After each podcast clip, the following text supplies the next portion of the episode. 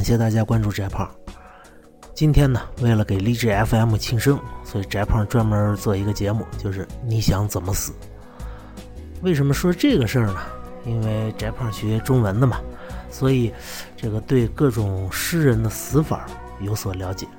那个公元前二七八年，我们屈原投江而死，是吧？后来有了端午节。七五六年，李白啊，这个大醉之后。捞水中的月亮，结果掉水里死了。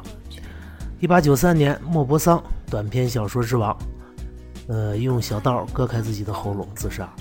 一九一六年，写热爱生命的杰克伦敦啊，在这个卧室里边注入吗啡死亡。一九二七年，诗人兼学者王国维先生投湖自尽。一九六一年，海明威，著名的硬汉啊，《老人与海》，海明威先生。在海边用双筒猎枪放到嘴里边，扣动扳机自杀。一九七二年，日本著名的拿了诺贝尔文学奖的这川端康成先生，雪国古都伊丢伊豆的舞女啊，都写的非常美的小说，在自己家里边含着煤气管自杀。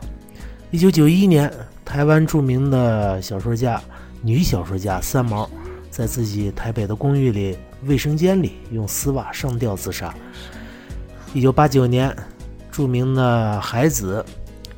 面朝大海，春暖花开。这首诗，写这首诗的海子先生，在写完这首诗以后两个月之后，在山海关卧轨自杀。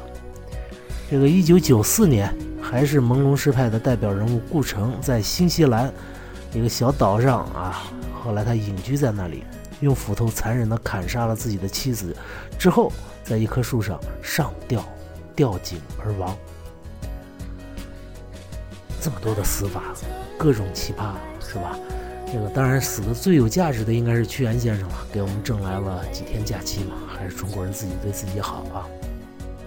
那为什么翟胖在这个庆生的时候要说死呢？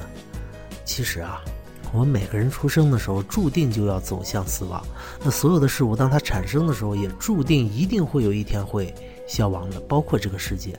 那当我们知道这个真相之后，我们就要考虑了：我们现在所做的一切到底有没有价值？在上课的时候，我曾经把这些死法给学生讲过。学生听完以后，大体是两个意见：一个意见是，呃，说这个他们不应该自杀，为什么呢？有有再大的困难，至于结束自己的生命吗？尤其是他结束自己生命之后，他的家人、他老婆孩子，是吧？还有他这些读者啊，和他周围有关系的亲朋好友，那该多么悲伤啊！他考虑过这些人的感受吗？所以他不应该死，是一派意见。还有另外一派的意见，就是每个人都有自己选择死亡的权利。虽然我们无法选择选择我们的出生，但是我们可以选择我们的死亡。死亡是一种自由，呃，尤其是诗这个诗人就应该死的浪漫一点。所以，啊，有一部分学生是支持这个，呃，诗人的这种自杀的。那这儿呢，就引起了翟胖的一个思考：我们这些人为什么活着呀？我们是为了他人活着，还是为了自己活着？如果按第一种说法，那我们应该是为他人活着，为了我们的亲朋好友，为了我们父母兄弟来活着。那如果要按第二种看法呢？这个我们应该为自己活着。我们应该有自己的权利来选择自己的消亡的方式，这是最基本的人权啊！这两种意见都有道理。那在这儿，翟胖就要说了，实际上，从我们人来说啊，我们人作为一个个体，实际上是个自由主义者。当一个人是个个体的时候，他想干什么都行嘛，所以是自由主义。而当人和人聚合在一起的时候，就叫社群主义者了。因为我们人的社会之间是有各种利益和制衡关系的，所以当你站在两个不同的角度的时候，你会发现自己既是一个自由主义者，又是一个社群主义者。举个最简单的例子，红灯是吧？如果你一个人在大马路上，你爱怎么开车怎么开车，但如果您这条路上还有其他人，那你就一定要遵守交通规则，否则的话是对自己的不负责任，也是对他人的不负责任。那说到这儿，和励志 FM 有什么关系呢？别忙，我在这就是要说，其实荔枝 FM 正好就是打通了我们这种自由主义的生活状态和社群主义的生活状态。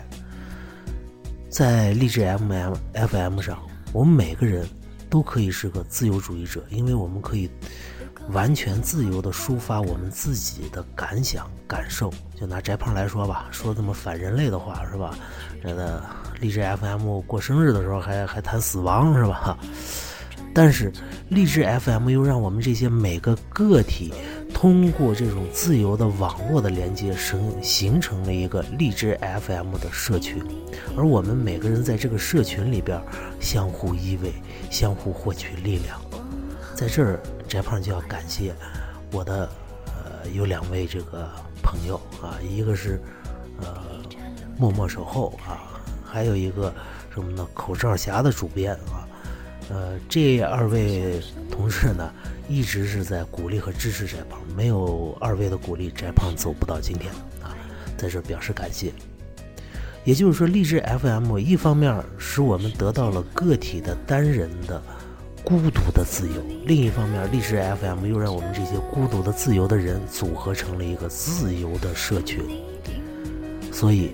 大家可以在励志 FM 上看到，有很多人在发出自己的声音，还有很多人是今天和这个聊两句，明天和那个呼应一下，都可以。这就是励志 FM 对翟胖的意义。在这，翟胖要感谢励志 FM 给翟胖这么一个胡说八道的平台。谢谢你，励志，祝你生日快乐，祝你有权利选择自己的死亡。再见。